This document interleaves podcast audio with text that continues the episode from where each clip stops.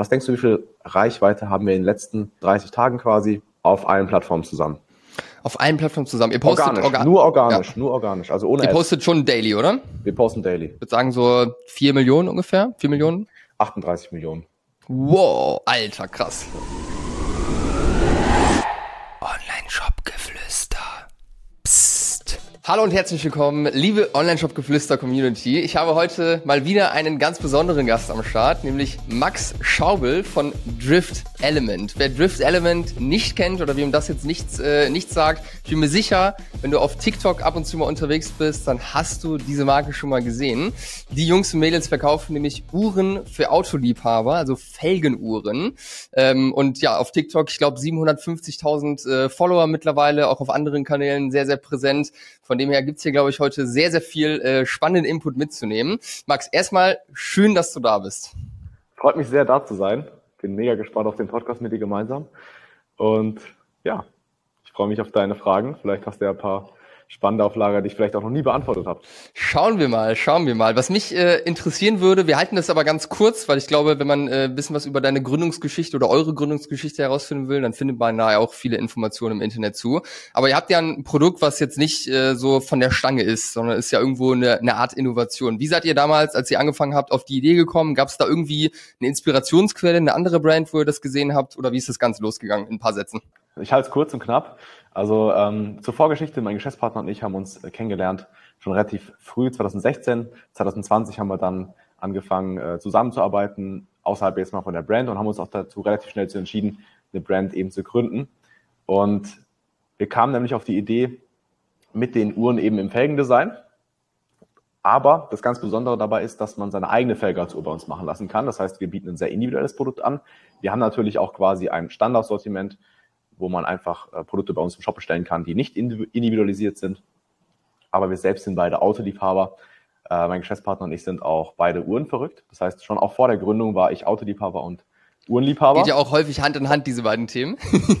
Richtig, ja, auf jeden Fall, definitiv. So, ich glaube, wenn man so eine kleine technische Affinität hat, dann, äh, ja, dann passt das einfach super. Genau, und so war das bei mir auch.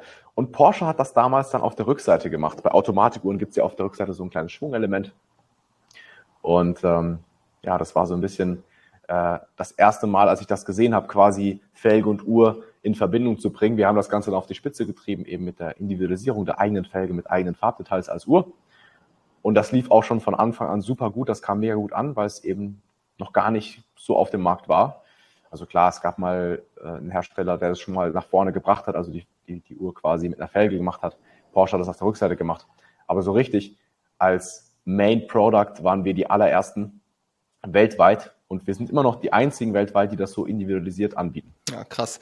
Das wäre tatsächlich auch eine meiner nächsten Fragen gewesen, ob es da auch Nachahmer gibt, weil an sich, also klar, der Anfang war bestimmt nicht ganz easy, aber ich würde mir mal vorstellen, dass man das irgendwie hinbekommt. Man bestellt sich ein paar Samples von Uhren, die irgendwie passen von der Qualität, vom Look her, muss dann halt eben diese Felgen äh, einmal wahrscheinlich herstellen. Vielleicht kann man das kaufen, vielleicht als 3D-Druck. Vielleicht sagst du da gleich äh, auch nochmal was dazu. Mhm. Und ich nehme an, dass in Sehr der gern. Produktion so abläuft, dass ihr dann die Teile irgendwo bei euch in der Fertigung zusammenbringt am Ende. Ist das äh, ungefähr richtig von das der Erwartung? Das ist richtig, ja. Also es gibt keinen Nachahmer, der das individualisierte Produkt, unsere Sonderanfertigung quasi nachahmt. Es gibt Nachahmer oder andere äh, Brands, ist ja, ist ja voll legitim, solange sie nicht unsere Designs eins zu eins nehmen, ist es natürlich äh, kein Problem, ja. Konkurrenz macht, belebt ja auch den Markt. Und äh, quasi, also die Felge in der Uhr, ähm, ja, das machen auch andere ähm, Shops, Brands, wie auch immer und ist überhaupt kein Problem. Also wir sind die Einzigen, die das Individualisierung, individualisieren. Wir haben bei uns eine Produktion vor Ort und klar, wir sourcen die Teile. Also bei uns kommen die ähm, meisten Uhrwerke aus Japan. Wir arbeiten mit Miyota zusammen. ist auch ein sehr bekannter, äh, sehr bekannter Hersteller. Aber mittlerweile auch mit Schweizer äh, Manufakturen. Das heißt, wir haben auch die ersten Modelle, die auch Swiss-made sind. Und ähm, quasi das Werk kommt aus der Schweiz. Die Endmontage ist hier in Deutschland. Genau. Und wenn jetzt so die individuellen Uhren äh, zusammengestellt werden, wie äh, erstellt ihr diese Teile dann? Habt ihr dann irgendwie 3D-Drucker bei euch oder wie läuft das mhm. konkret dann in der Praxis? Genau, also es gibt manche Teile, die sind nicht quasi von der Form nicht individualisierbar. Das ist zum Beispiel äh, der Bremssattel, da haben wir verschiedene Formen, aber bei den Sonderanfertigungen ist es quasi immer die gleiche Form. Wir haben bei uns hier eine Lackierung. Ich sitze gerade auch oben in der Produktion. Wir haben ein zweistöckiges Gebäude, bei uns ist oben die Produktion. Und ähm, genau, also quasi zu meiner Rechten ist die ganze Produktionsstraße die besteht quasi aus der ganzen Vorbereitungsprozess. Das heißt, die Teile werden gesourced. Der Kunde bestellt sich eine Uhr mit Schweizer Uhrwerk, mit einem silbernen Gehäuse, mit einem Lederarmband. Das heißt, die ganzen Teile, die quasi in der Endmontage zusammengeführt werden müssen, werden da ja eben zusammengeführt äh, und dann laufen die durch den Produktionsprozess. Dann wünscht sich der Felge, wünscht sich der Kunde, keine Ahnung, die Felge BBS LM, irgendeine BBS-Felge, ähm, schickt uns davon ein Bild. Unsere Grafiker, unsere Techniker zeichnen quasi diese Felge dreidimensional nach im CAD-Programm und dann wird das quasi produziert. Die häufigste ähm, Produktionsart bei uns ist die Spritzgussverfahren, aber die ähm, beste und aufwendigste Produktionsart ist bei uns der 3D-Druck. Da gibt es ganz spezielle Verfahren im 3D-Druckbereich, super innovativ, mega interessant, mega spannend. Nur leider dauert das auch immer ewig. Das heißt, wir haben mega viele von diesen äh, Druckern. Aber wie gesagt, das meiste wird im Spritzgussverfahren gemacht. Langfristig wollen wir aber immer weiter Richtung 3D-Druckverfahren gehen, weil man einfach viel flexibler ist und die Genauigkeit auch nochmal auf einem ganz anderen Level ist. Mittlerweile ist wirklich krass, ja, was da sich getan hat. Ich weiß noch, mein erster 3D-Drucker vor zwei Jahren hat, ich weiß nicht wie viel, da haben wir echt unser, mein ganzes Vermögen plus Maniere von mir verkauft. ich hoffe nicht wirklich. um sich so ein Ding zu holen. Aber wirklich, also das war, da hat sich einiges getan und da wird sich auch noch einiges tun. Da sind wir super, super vorne mit dabei. Äh, wir nehmen die Innovation mit. Aber wirklich die, die Prozesse dahinter, die technischen Prozesse dahinter sind super aufwendig. Äh, es ist ein sehr detailliertes, sehr feines Produkt. Das heißt, da geht es wirklich um, wir rechnen gar nicht in Millimetern, wir rechnen immer in μ äh, in der Maßeinheit. Das heißt, das ist schon wirklich sehr fein, sehr feine Arbeit und technisch super äh, herausfordernd, aber macht Spaß. Ja, so stelle ich mir das auch vor. Wie viele Leute habt ihr jetzt äh, rein in der Produktion, sage ich mal, die dann Uhren anfertigen bei euch? Also wir sind insgesamt 24 Leute, acht davon sind Vollzeit angestellt. Ähm, wir haben einen Produktionsleiter, wir haben äh, einen Uhrmacher mit sehr viel Erfahrung. Wir haben die Endmontage auch zum Teil outsourced, weil das einfach zu schwankend ist. Wir haben äh, zwei Techniker, die für uns arbeiten, äh, das ist aber auch outsourced, ähm, die quasi die Dateien erstellen für uns, plus einen, der diese ganze Kommunikation macht bei uns intern, Vollzeit, weil dieser, das ist quasi der aufwendigste Prozess. Der Kunde schickt uns ein Bild von seiner Felge und aus, anhand von diesem Bild erstellen wir eine 3D-Datei quasi, also eine dreidimensionale CAD-Datei. Und dieser Prozess ist ultra aufwendig und die Kommunikation zwischen den Parteien, zwischen unserem Vertrieb, der diese Felge quasi an die Techniker weiterleiten muss. Ähm, aber auch die Rücksprache mit dem Kunden, hey, Kunde, passt das so für dich? Haben wir alle ähm, Einheiten, haben wir alle äh, Speichen, alles super getroffen, so wie du dir das vorstellst? Ja, nein, okay, Absprache wieder zurück in die Produktion und so weiter. Also dieser Prozess ist ultra aufwendig. Und äh, klar, dann geht es auch nochmal in die Lackierung.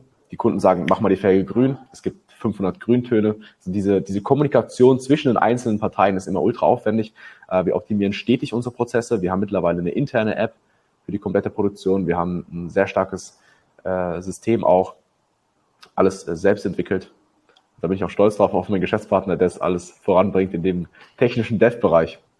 Geil. Das heißt, du bist eher so der Mann fürs für nach vorne, also für Marketing und so weiter, und dein Geschäftspartner, der kümmert sich dann, dass auch alles reibungslos läuft im Hintergrund.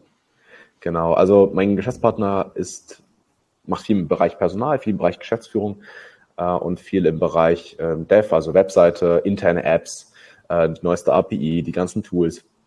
Das macht alles mein Geschäftspartner. Ich bin technisch sehr basiert, im, also in der Produktion, da gucke ich auf jeden Fall immer wieder drüber. Wir haben einen Produktionsleiter, der, der die Hosen anhat, aber mit dem halte ich oft Rücksprache und natürlich Marketing. Ja, ja bist ja auch das Gesicht, ja. Du bist ja auch irgendwie zum Influencer geworden durch diese ganze Sache. Ist natürlich stimmt, äh, ja. Wahnsinn, die ganze Story. Aber lass uns ganz kurz noch bei dem, äh, bei den individuellen äh, Uhren bleiben. Als ich mir den Shop äh, vorhin nochmal angeguckt habe, dann habe ich so vom Fokus her, ähm, also ich meine, hast, wenn ich jetzt hier auf den Hero raufklicke, direkt oben, da steht zwar einzigartige Felgenuhren im Design deiner Autofelge. Wenn ich dann aber auf die Kollektion gehe, dann sind eigentlich so die ganzen ersten Produkte alles die Standarduhren, sage ich mhm. mal, die dann ja mhm. auch wahrscheinlich nicht individualisiert werden. Richtig. Wie viel Prozent machen vom Umsatz her jetzt äh, oder von, von der Stückzahl die individuellen Produkte aus? Die individuellen Produkte bewerben wir nicht im Moment, weil wir diese Nachfrage nur schwierig bedienen können. Ja. Also es ist ultra schwierig. Wir können gerade bei den individuellen Produkten nicht viel outsourcen. Wir können nicht viel auf, wir können nichts auf Lager produzieren. Äh, wir können, das ist super schwer. Also das bewerben wir quasi sehr wenig, quasi fast eigentlich nur mit meinen organischen Videos. Und wir kommen auch immer wieder an unsere Grenzen. Die Lieferzeiten sind auch teilweise immer länger. Ist Wie lange sind die ungefähr? Also im Moment sind es so sechs bis acht Wochen. Es kann aber auch mal einige Monate dauern. Es geht noch. Bei Rolex dauert es sieben Jahre. Aber es ist ein individualisiertes Produkt mit vielen Schritten, äh, super aufwendig, handgemacht. Also ja, gut Ding braucht Weil, sage ich immer. Und unsere Kunden haben auch den Anspruch nicht, dass sie sagen, okay, ich brauche die Uhr jetzt morgen, sondern unsere Kunden wissen, dahinter steckt Arbeit. Äh, die verfolgen unsere Story. Wir machen, geben viele Einblicke, sind sehr transparent äh, gegenüber unserer Community. Und von daher passt das. Also da haben wir kein Problem damit. Unsere Modelle aus dem Online-Shop, die werden beworben. Ähm, da können wir Volumen reinbringen, weil eben auch Produktionsschritte outsourced werden können, weil wir auch Lager im Ausland haben und so weiter. Also da können wir auf jeden Fall auch auf, äh, auf Lager produzieren in, in den äh, Monaten Januar bis Oktober. Wenn es dann richtig zur Sache geht, im Weihnachtsgeschäft haben wir dann Stock. Also das ist da viel einfacher. Ja, wir haben zum Beispiel letztes Jahr keine, keine Sonderanfertigung mehr für Weihnachten angenommen, Ende Oktober oder Mitte Oktober dann wird's ja da auch eng, ne? Wenn es dann mal mehr als sechs, äh, sechs bis acht Wochen werden, wird's ja dann schon richtig, äh, richtig knapp. Zu deiner Frage mit dem Umsatz. Umsatz macht die Sonderfertigung so, würde ich sagen, ein Drittel etwa aus. Okay. Ja, okay, ja, passt. Habe ich mir gedacht, weil wenn ich jetzt hier auf die äh, auf das Produkt draufgehe, dann steht ja auch äh, als Call to Action jetzt per WhatsApp äh, kontaktieren. Macht total Sinn, was du sagst. Man kann es halt nicht mal eben easy hochscalen und es ist wahrscheinlich auch nicht für jeden notwendig, weil hier steht jetzt ab 300 Euro so eine normale Uhr in Anführungszeichen kriegt man bei euch irgendwie um die 100 Euro schon. Genau. Ich nehme an, wenn ich jetzt da irgendwie eine individuelle Uhr machen möchte, dann ist man auch ganz schnell mal über 400, 500 Euro wahrscheinlich Definitiv. drüber, oder? Genau, also wenn man zum, sich zum Beispiel für ein Schweizer Uhrwerk entscheidet, dann liegen wir da ab 800 Euro. Äh, man kann das Ganze immer auf die Spitze treiben. Wir sind, wir haben sehr viele Möglichkeiten in, in, in der Individualisierung. Wenn wir wirklich sagen, wir haben Anfragen, okay, da muss jetzt was ganz Spezielles, wir müssen ein neues Gehäuse für den Kunden entwickeln. So wie deine Uhr, ne? Mit den, äh, mit den Diamanten noch drauf. Genau. Also wir können wirklich alles machen. Wir können Diamanten verbauen, wir können Gehäuse verändern. Wir haben das technische Know-how intern. Äh, mein Vater arbeitet bei mir mit im Unternehmen, der ist äh, Ingenieur, der macht bei uns die Produktentwicklung. Der hat brutal viel Wissen, brutal viele Möglichkeiten in der Produktentwicklung. Und wenn wir ein neues Gehäuse entwickeln, kostet es 15.000. Wenn wir Diamanten draufklatschen, kostet es 10.000. Wenn wir das aus Weißgold machen, kostet es nochmal 15.000 Materialwert. Ja. Beispielsweise, also das ist theoretisch nach oben, gibt's da keine Grenzen bei uns. Ja. Wir können alles was, machen. Was war die teuerste Uhr, die ihr äh, jemals verkauft habt an den Kunden? Die, teuer, die teuerste Uhr, das war das war ein äh, B2B-Kunde tatsächlich. Und wäre das jetzt, hätte, wäre das jetzt eine Uhr gewesen, wäre das 35.000 Euro hätte es gekostet. Aber der hat eine größere Stückzahl genommen, deswegen hat sich diese Entwicklungsarbeit amortisiert über die größere Stückzahl. Saftig, Alter. Da kann man sich auch schon eine, eine, schöne Rolex von holen. Aber spricht ja auf jeden Fall für euch und die Marke, dass äh, Leute bereit sind, so viel Geld für eine Uhr auszugeben. Ähm, ich habe auch äh, letzt irgendwo, ich weiß nicht, ob du es in der Instagram-Story geteilt hattest oder auf TikTok, äh, dass ihr irgendwie gerade auch an einem äh, Modell arbeitet von der Uhr, die dann auch irgendwie in einem vierstelligen Bereich irgendwie kosten wird, standardmäßig. Iced Out war das, glaube ich. Richtig. Was ja. erhofft ihr euch davon? Glaubt ihr, dass dafür die Zielgruppe bei euch am Start ist? Das ist eine, eine, ganz, eine ganz interessante Geschichte und das nutzen wir richtig cool. Ich glaube, dazu kann ich sogar ein bisschen weiter ausschweifen, wenn es für dich okay ist. ja, safe, auf jeden. genau, also wir haben aktuell das teuerste Produkt bei uns im Shop für 700 Euro. Das ist mit Schweizer Uhrwerk, Schweizer Automatikuhrwerk, Selita SW200B für alle, die sich auskennen so ein bisschen.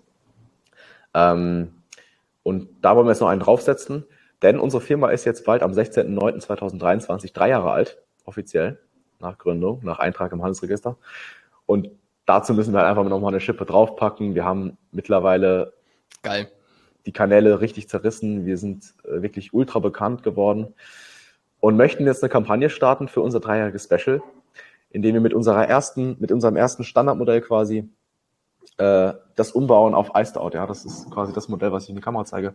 Ja, sieht schon sexy aus. Alle Leute, die das Snippet jetzt hier auf TikTok sehen, äh, können sich es jetzt vorstellen. Alle anderen guckt einfach dann am 16.09. mal im Shop vorbei. Richtig, genau. Wird sogar nicht im Shop sein, sondern wird am 16.08 released über eine Kickstarter-Kampagne, weil mhm. wir hier auch mit echten Diamanten arbeiten und das natürlich super viel äh, Vorinvest wäre, weil wir jetzt die ganze Zeit schon investieren sowieso in Stock, in Produktion fürs Weihnachtsgeschäft. Cashflow ist King, ihr weißt Bescheid. Deswegen ja. machen wir das Ganze über eine Kickstarter-Kampagne und so haben wir da kein großes Risiko. Das heißt, erst nach, dem, nach der Kickstarter-Kampagne läuft vom 16.8. bis zum 16.9. beginnt dann die Produktion der Uhren und da wird es verschiedene Preisklassen geben. Ähm, quasi ohne echte Diamanten, also mit Zirconiastein, mit Quarzowerk kostet die 700. Das teuerste wird dann sein 8.500 Dollar. Mit echten Diamanten, VVS, 180 Stück, äh, weiß vergoldet und Schweizer Uhrwerk. Also das ist so die Preisspanne. Und die wird dann auch sogar persönlich vom Gründer überliefert. Ja, also nice, Mann. Geil. Boah, ich, kann, ich kann mir vorstellen, dass es eine Sache ist, an der ihr intern wahrscheinlich auch sehr, sehr viel Freude haben werdet und wahrscheinlich jetzt schon habt. Von dem her eine sehr coole Aktion. Wie viel äh, Stückzahl wird es davon geben, von diesem Special? Genau, also es wird zwei nicht limitierte Modelle geben und zwei limitierte Modelle. Das Modell, was 8.500 Euro kostet, wird es zehnmal geben. Das wäre unsere Third Anniversary Kampagne. Und äh, es wird ein Modell, was 1200 Euro kostet, wird es 100 Mal geben. Und die anderen zwei Modelle, die noch rauskommen werden, es wird noch ein Modell ohne Steine geben für 150 Euro. Es wird ohne Limitierung sein und ein Modell für 700 Euro wird auch ohne Limitierung rauskommen. Genau. Ja, geil. Ich find's, ich find's eigentlich ganz nice, wenn ich jetzt mal so, ich habe ja gerade zur, Zielgruppe, äh, zur Zielgruppe gefragt, ob es dazu passt, aber ich muss ehrlich sagen, wenn ich mal überlege, wie euer TikTok-Content so aufgebaut ist oder generell ähm, so, wie ihr kommuniziert nach draußen, auch in den Ads ist ja schon alles immer auch mit dicken Uhren, mit Lamborghini, Porsche und so weiter, was irgendwie gezeigt wird. Von dem her wird's bestimmt richtig geil ankommen. Sehr, sehr geile Idee. Wird wahrscheinlich äh, echt geile Reichweite auch ziehen. Bin ich gespannt. Bin ich gespannt. Werde ich ja mitbekommen dann. ja, auf jeden Fall. Sehe ich aber genauso wie du, hundertprozentig. Ich glaube, unsere Zielgruppe ist auch so ein bisschen, hey, ein bisschen auffälliger, äh, darf schon sein. Und da passt es einfach super. Habe ich mir gedacht und ich hatte auch ultra viele Nachfragen und deswegen möchte ich die Nachfrage bedienen eben über so ein Special. Geil, Mann. Genau. Ja, richtig, richtig gute Geschichte. Ähm, ich habe eine Frage. Lass uns mal so ein bisschen aufs Marketing zu sprechen kommen. Wir haben ja gerade schon äh, im Intro gesagt, 750.000 Follower mittlerweile auf TikTok. Ähm, was würde passieren, wenn jetzt so von heute auf morgen TikTok, sage ich mal, wegbrechen würde bei euch? Also glaubst du, dass ihr mittlerweile so krass aufgestellt seid, auch so breit aufgestellt seid, dass ihr von TikTok nicht mehr abhängig seid, weil auch viele andere Kanäle laufen? Was glaubst du, was würde passieren, wenn man das wegbrechen würde an einem Tag? Also ich würde den Insolvenzverwalter anrufen und nee, Spaß. Nee, Spaß. Nee, ohne Scheiß ist ein Spaß. Ähm, wie viel Reichweite, ich habe es letztens erst eine Analyse gemacht für unsere Reichweite. Was denkst du, wie viel Reichweite haben wir in den letzten, in 30 Tagen, ich glaube vor einem Monat oder so gehabt, in den letzten 30 Tagen quasi auf allen Plattformen zusammen? Auf allen Plattformen zusammen. Ihr postet organisch, orga nur organisch, ja. nur organisch. Also ohne Ihr postet Ads. schon daily, oder? Wir posten daily.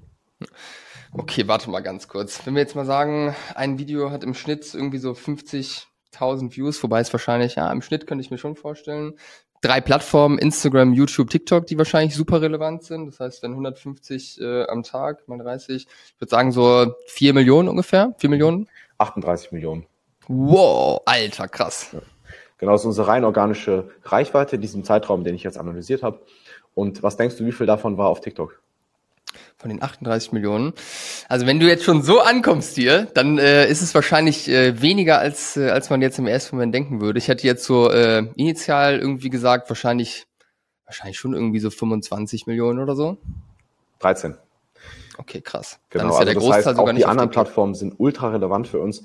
Wir haben auf Facebook auch drei Millionen äh, Leute erreicht. Wir haben auf äh, YouTube 15 Millionen Leute erreicht.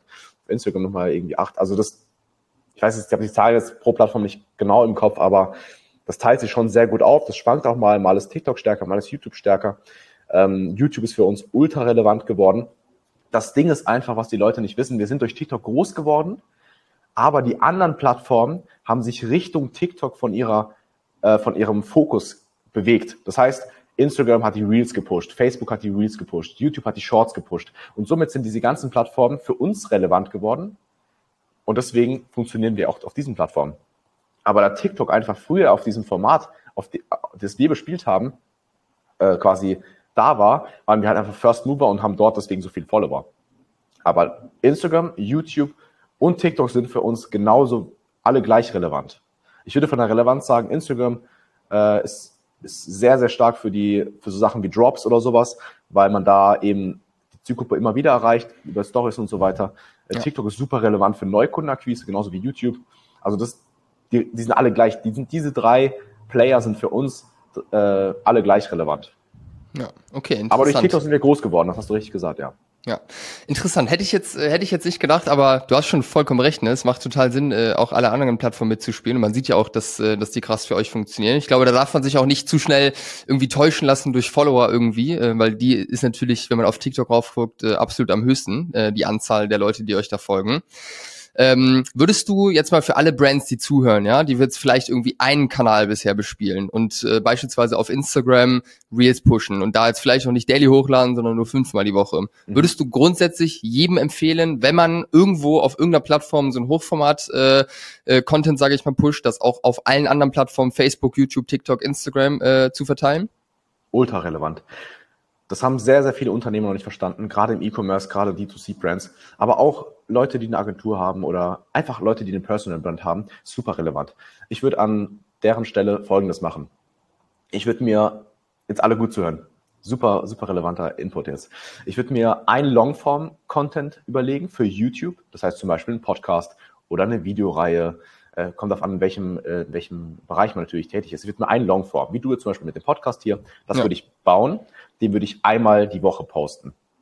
Aus diesem Longform-Content würde ich die Clips rausschneiden. Das heißt, ich erzähle jetzt gerade was Relevantes, ich klippe das, das poste ich dann auf Instagram, das poste ich auf Facebook, das poste ich auf TikTok und auf YouTube Shorts. Ja. So, dann habe ich schon mal mindestens einen Clip am Tag und einen Longform-Content am Tag. Die Clips pushen den Longform-Content ähm, und die Clips pushen auch generell deine Personal Brand oder dein Brand. So, dann würde ich als zweites noch ein zweites Format erstellen, wo ich einfach, wie bei mir zum Beispiel, über das Produkt rede, über die Produktion rede, Insights gebe. Da poste ich mindestens daily in deinem Fall wäre das zum Beispiel Insights für, ja, du hast jetzt von mir das gehört, das sagst du jetzt an deine Zielgruppe. Das heißt, du machst einfach daily ein Shortformat-Video und somit hast du schon ein Longformat und zwei Clips am Tag mindestens. Ja. Über die Podcast-Clips oder über die Longformat-Clips und über den Clip, das du extra produzierst. Ja. Und das würde ich jeweils auf allen Kanälen pushen. Und ihr mhm. werdet Wunder erleben. Es wird ein bisschen dauern, bis es anschlägt in der Regel. Aber das wird geisteskrank funktionieren. Und Content ist heutzutage key. Auch im Performance-Marketing-Bereich. Du kannst immer wieder äh, Sachen nehmen aus deinem Content, die du eh postest, den du eh produzierst. Du hast ein großes Verständnis für den Content. Ähm, Neu Neukundenakquise wird immer schwieriger, gerade für Brands wie uns. Wir können uns nicht leisten, zu viel Geld für Neukunden auszugeben, weil wir eine sehr schlechte Retention Rate haben. Äh, Uhren, ja, wir verkaufen Uhren. Uhren kauft man sich nicht jede Woche. Ja. Also das ist ein ultra stronger Hebel, dieser ganze Content, der ultra langfristig auch ist. Ihr habt ein super Branding, 38 Millionen Leute haben wir erreicht in 30 Tagen. Rechnet euch mal bei einem, CP, bei einem Durchschnitts-CPM aus, wie wertvoll diese Reichweite ist. Ja.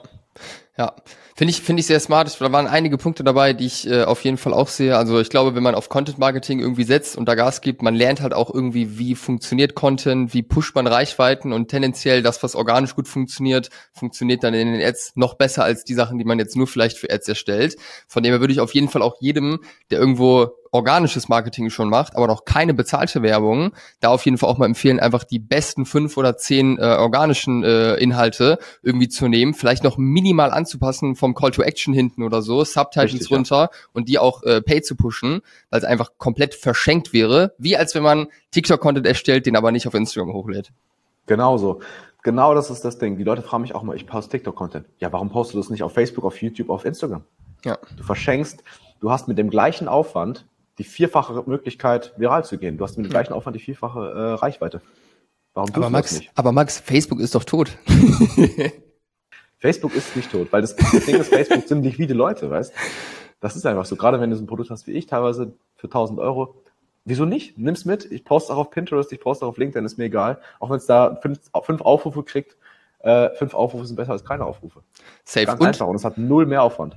Ja, und Facebook, also nur um das nochmal ganz kurz deutlich klarzustellen, auch im Performance-Marketing, Facebook ist absolut nicht tot. Gerade unsere Kunden, die irgendwie tendenziell auch eine ältere Zielgruppe haben, da funktioniert Facebook komplett gestört. Wenn man da mit Autopla automatischen Platzierungen reingeht äh, bei Meta-Ads, dann sehen wir eigentlich, dass äh, häufig bei solchen Brands dann auch 60, 70 Prozent des Budgets nur in Facebook gesteckt wird, weil es halt einfach da noch besser performt, weil eine ältere Zielgruppe tendenziell auch noch besser auf Ads reagiert. Richtig, die Datenlage ist super. Und was ich nochmal ganz kurz äh, hervorheben möchte, was du auch schon sehr richtig gesagt hast, du kannst den organischen Content nehmen und als Ad pushen, aber bei organischem Content optimierst du immer, das sollte dein erstes Optimierungsziel sein, Watchtime. Watchtime, Watchtime, Watchtime. Scheiß auf die Leute, scheiß drauf, ob die Leute liken, teilen, folgen, alles irrelevant. Watchtime, Key Nummer eins. Wenn du eine gute Watchtime hast, wirst du viral gehen, wirst du growen, automatisch. Das heißt, optimiere deinen organischen Content immer auf Watchtime.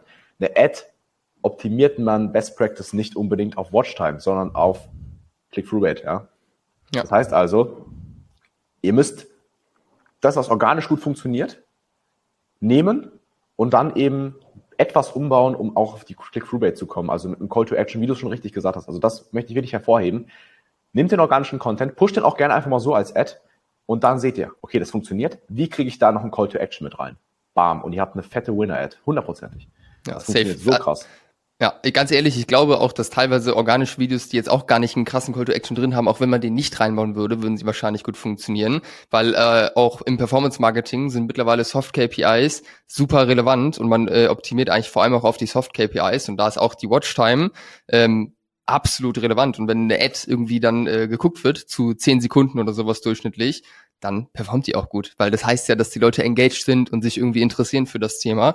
Und auch wenn die Leute vielleicht nicht sofort kaufen, wenn das nur vielleicht ein kleiner Teil des Marketingmixes ist, hat es ja auf jeden Fall kurz- und mittelfristig schon einen krassen Impact, einfach weil man die Audience dadurch auch aufbaut.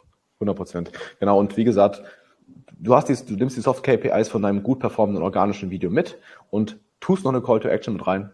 Und in der Regel sollte das dann äh, wie geschmiert laufen. Also das ist auf jeden Fall ein Tipp, den kann ich allen geben. Fangt an, organisch zu posten und nehmt die Learnings daraus für eure Ads. Ja.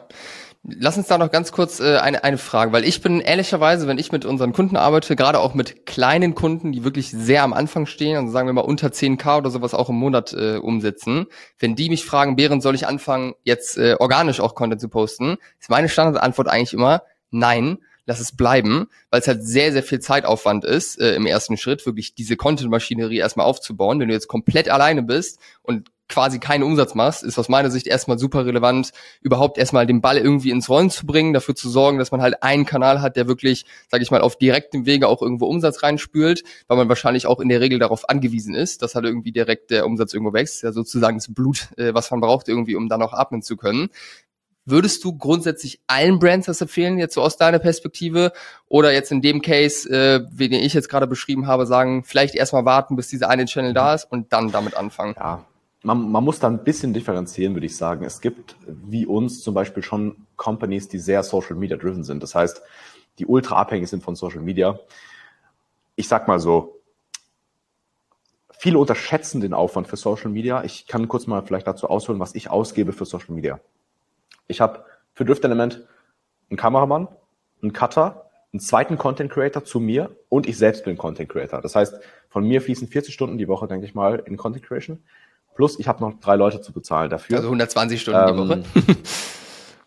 ja, genau. Also du hast, es sind vielleicht nicht ganz 120 eines, aber du hast schon extrem viel Aufwand dahinter. Ja, ich mache das Top-Level-Niveau, das ist bei uns richtig professionalisiert. Äh, das ist alles überhaupt keine Frage. Aber wir machen viele Streams und so weiter, das kannst du ausschmücken. Aber ich muss dir ehrlich sagen, viele unterschätzen auch den Hebel über Social Media. Ohne Social Media wird es unsere Company so nicht geben, wie, sie, wie, es, die gibt, weil wir nicht über Performance Marketing unterjährlich, wenn die Intention der Nutzer nicht so hoch ist, würden wir niemals so, nie so, nie so, nie so ein Volumen fahren können. Ja, wir können die CPAs nicht einkaufen, wir können die Neukundenakquise nicht uns leisten. Und ja, Deswegen ist Social Media super relevant für uns und von Anfang an hat es funktioniert. Mein drittes, viertes Video auf TikTok ist viral gegangen und das hat den Shop äh, richtig zum Explodieren gebracht. Die Profitabilität ist sehr hoch, gerade wenn man es als Gründer selbst macht. Erzählt einfach eine Geschichte. Ich habe am Anfang pro Video 20 Minuten gebraucht.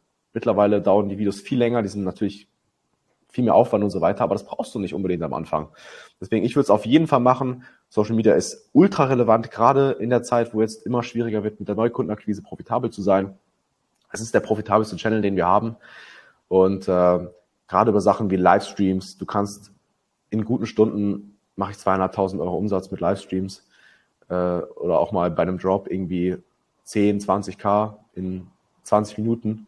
Also da, da, da geht auf jeden Fall was, ja. Deswegen, also wenn du einen Drop hast, du machst eine Story dazu, du machst einen Livestream dazu, äh, du machst noch einen geilen Beitrag dazu, dann, dann knallt das, ja. Also das ist ein super Hebel, um auch die Leute zu erreichen, die einem folgen. Äh, die folgen vielleicht rein und denken, okay, irgendwann hole ich mir so ein Produkt und dann holst du die mit dem neuen Produkt, was du rausbringst, ab oder mit einem Sale. Und das ist halt super machbar bei Social Media. Ich brauche keinen großen E-Mail-Newsletter machen, weil meine Kunden folgen mir auf, auf Instagram, die kriegen eine Story und dann ja kriegt die Story 50.000 Views und dann läuft Macht ihr zusätzlich hoffentlich auch noch einen vernünftigen Newsletter, aber du hast vollkommen recht, ja. Die, die Kernaudience, die folgt dir wahrscheinlich dann auf Social Media und die erreichst du da am allerbesten. Ähm, noch einmal ganz kurz, um, da, um diese Frage, die ich gerade in den Raum geworfen habe, ob das jetzt jeder machen sollte, abzuschließen. Aus meiner Sicht, von dem, was wir jetzt gerade gesagt haben, können wir uns wahrscheinlich darauf einigen, dass so ein bisschen von dem Gründer, der Gründerin selbst abhängt. Wenn die jetzt irgendwie eine Affinität zu Social Media hat, dann macht es wahrscheinlich Sinn, sofort zu starten und dann aus dem organischen Content auf die Ads zu gehen. Wenn man die jetzt nicht unbedingt hat, dann würde ich jetzt eher sagen, sollte man vielleicht erstmal auf Performance Marketing oder Google Ads oder sowas setzen. Genau. Also ich würde als Gründer selbst, wenn, wenn es möglich ist oder wenn man das möchte, dann würde ich es auf jeden Fall selbst in die Hand nehmen. Andernfalls würde ich das abgeben, komplett outsourcen. Zum Beispiel, es gibt, äh, ich habe zum Beispiel auch ein, zwei äh, Unternehmen, die ich da unterstütze, äh, aber das mache ich ja, wie gesagt, nur nebenbei. Und äh, da quasi Full Service abgeben, nur das ist halt ein bisschen teurer, ja. Und das wird sich nicht direkt lohnen am Anfang.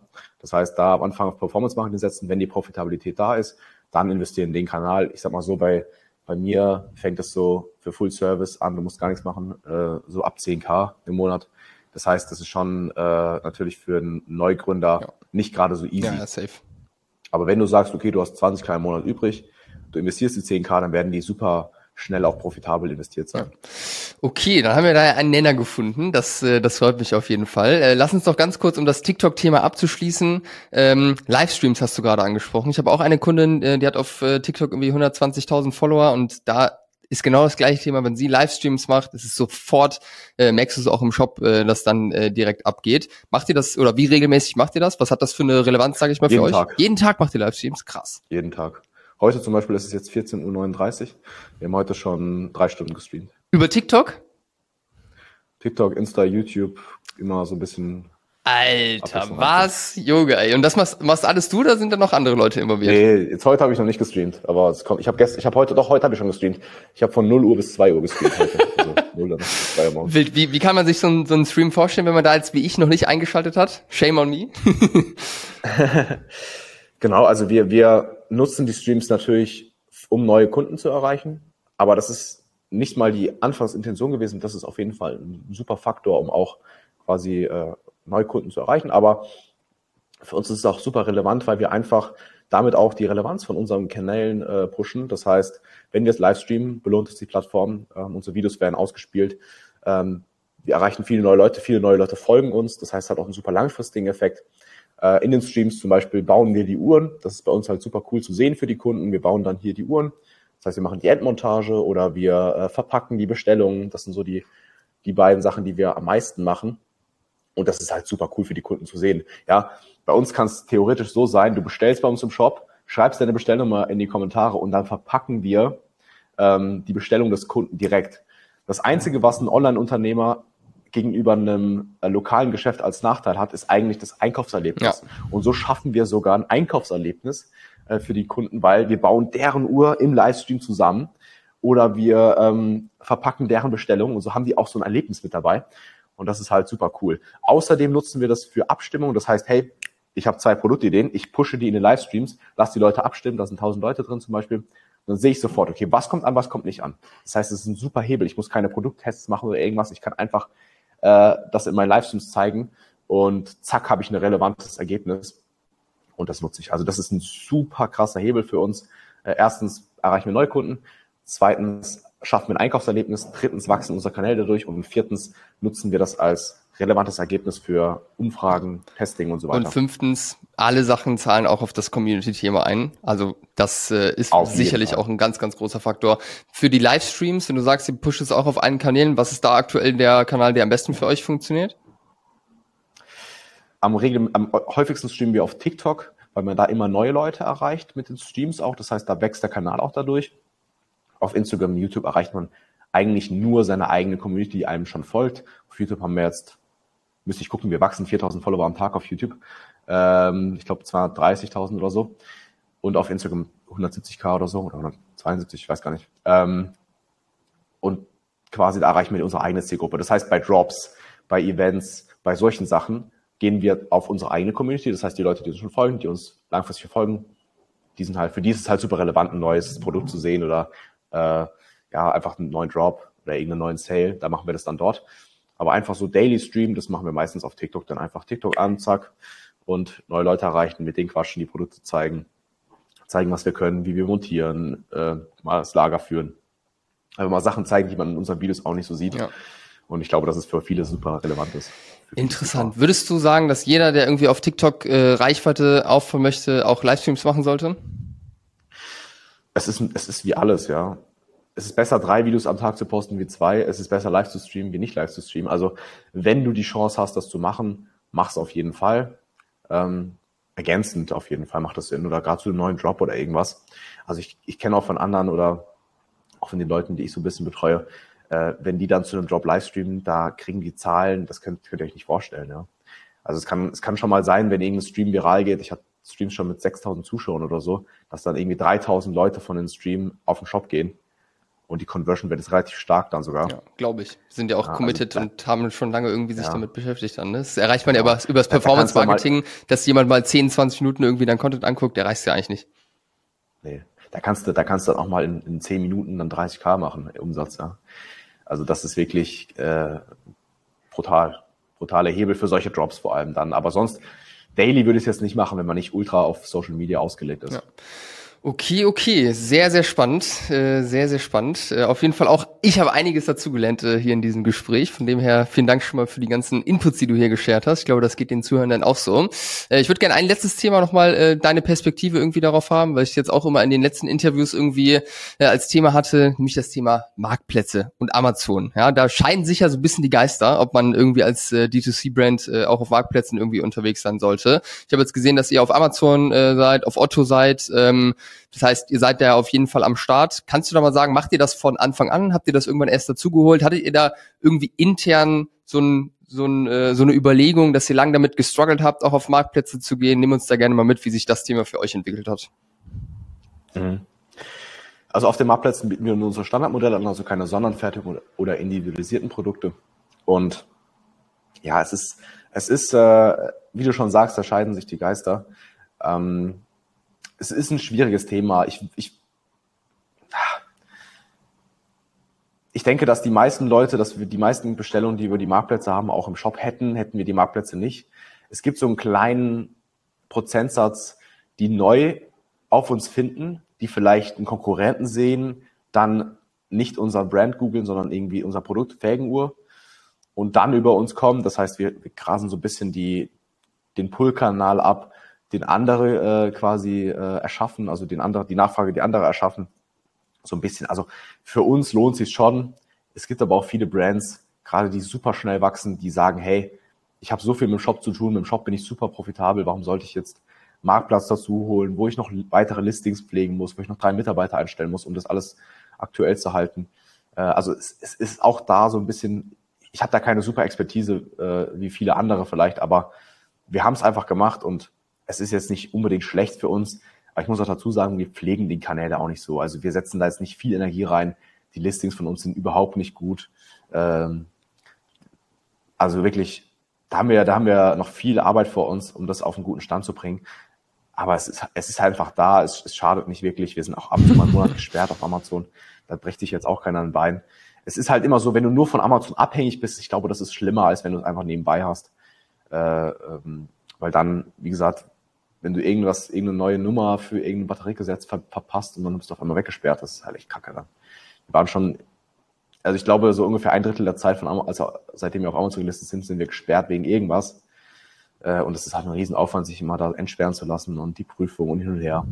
Ja, safe. Also ich habe jetzt mal gerade geguckt, also euer Listing, ich bin jetzt auch kein Amazon-Experte, aber da sind mir auch direkt ein, zwei Sachen aufgefallen, die man da besser machen könnte. Allen voran natürlich die Produktfotos, die ziemlich nichts aussagend sind. No offense, weißt 100%. du ja selbst. Ähm, ja. Nee. Aber was man auf jeden Fall direkt sieht, wenn ich jetzt Felgenuhr eingebe, dann sieht man hier diverse Nachahmer. Ähm, kann ich kann ich teilweise gar nicht aussprechen, äh, wie die hier wie die hier heißen. Sehen auch sehr sehr ähnlich aus die Produkte. Ähm, von dem her ja interessant. Seit wann seid ihr auf Amazon am Start? 2021, seit zwei Jahren so circa. Ja. ja, du hast schon recht. Es ist, es ist schon ein Thema, wo man echt dann auch Fokus irgendwie reinsetzen möchte, wenn man da halt richtig Gas geben will. Gerade bei eurem Produkt, was jetzt auch nicht ein Keyword hat, was mega viel äh, gesucht wird. So, es ist ja ein Keyword, was ihr auch irgendwo mitentwickelt habt wahrscheinlich. Äh, Macht es wahrscheinlich keinen Sinn, da mega viel Fokus reinzustecken. Aber gerade wenn halt auch Mitbewerber und oder Nachahmer jetzt da auch irgendwie raufgehen auf die Plattform, kann es ja vielleicht Sinn machen, da das ganze Thema mal etwas näher anzuschauen. Aber die sind für uns überhaupt kein Problem. Also die haben kein Branding, die haben, äh, wie gesagt, wir kennen die Produkte natürlich, wir schauen natürlich, was die Konkurrenz macht. Von daher, das ist überhaupt kein Vergleich zu uns. Safe. Die haben kein Branding, die haben, deren Branding ist der niedrige Preis. ja, das ist wie gesagt, das, das, das juckt mich überhaupt nicht. Ja. Da können noch 300 Listings kommen auf Amazon, das wird mich überhaupt nicht jucken. Ja. Unser Hauptkanal ist unser Online-Shop.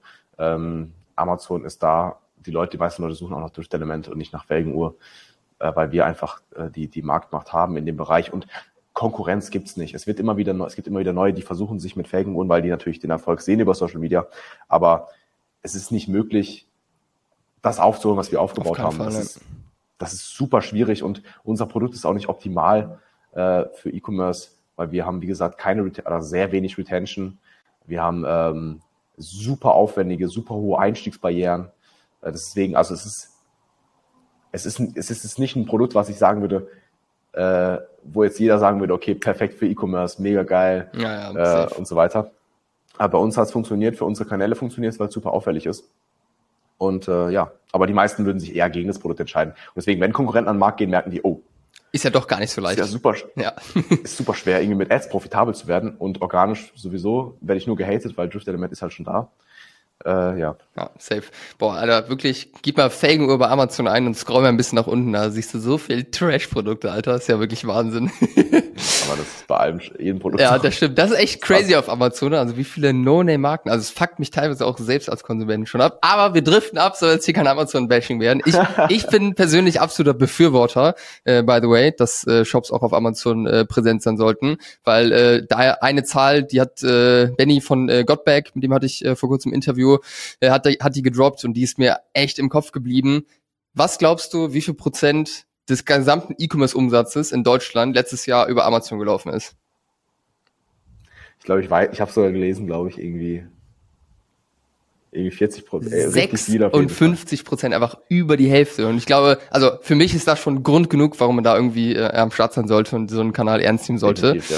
Okay, sehr geil. Max, ey, vielen, vielen Dank für den ganzen Input, äh, den du reingegeben hast. Hat mir auf jeden Fall sehr viel Bock gemacht. Ich glaube, wir könnten jetzt auch noch zwei Stunden weitersprechen. Vielleicht äh, können wir ja nach eurem äh, Geburtstags, äh, Geburtstagsdrop ja nochmal eine zweite Episode irgendwann aufnehmen oder nach dem Q4. Würde ich mich auf jeden Fall mich freuen. Gibt es irgendwas, was du jungen Gründern, äh, die irgendwie jetzt vielleicht vielleicht noch nicht äh, so weit sind wie ihr, die noch am Anfang stehen, was würdest du denen mit auf den Weg geben? Was hätte dir geholfen, wenn du jetzt mal so auf äh, vor drei Jahren guckst? Unser größtes Problem mit der, in der Entwicklung unserer Firma ist eigentlich immer Cashflow gewesen. Deswegen an die jungen Gründer. Ähm, Wachstum ist nicht alles. Ich habe versucht, immer schnell zu wachsen, aber ähm, natürlich dadurch immer viele Schwierigkeiten gehabt äh, im Bereich Cashflow. Ich musste immer viel Ware, viel Produktionsmöglichkeiten vorfinanzieren. Also alle jungen Selbstständigen, jungen Gründer, gerade im E-Commerce, haltet eure Kohlen beisammen und äh, ja, es ist auch mal okay, wenn man ein Jahr nur 20 Prozent wächst und nicht sich verdreifacht. ja, Mann. Deswegen, Leute, das ist ein sehr wichtiger Tipp, den ich vielleicht gebraucht hätte. Ich bin so ein Kopf dich die Wand Typ und ja, manchmal hätte mir so vielleicht eine kleine Bremsung auch geholfen oder mein Leben vereinfacht. Ja, man kann ich genauso bestätigen. Ich bin auch Kopf durch die, durch die Wand-Typ und genau das Learning hätte uns auf jeden Fall auch krass weitergeholfen. Geil. Max, dann äh, euch ganz viel Erfolg weiterhin. Ich hoffe, dass Q4 bei euch richtig abgeht Ebenfalls. und auch euer drei, äh, dreijähriger Geburtstag und äh, wir hören uns. Danke dir. Wir hören ciao, uns. Ciao. Hat mir Spaß gemacht. Ciao.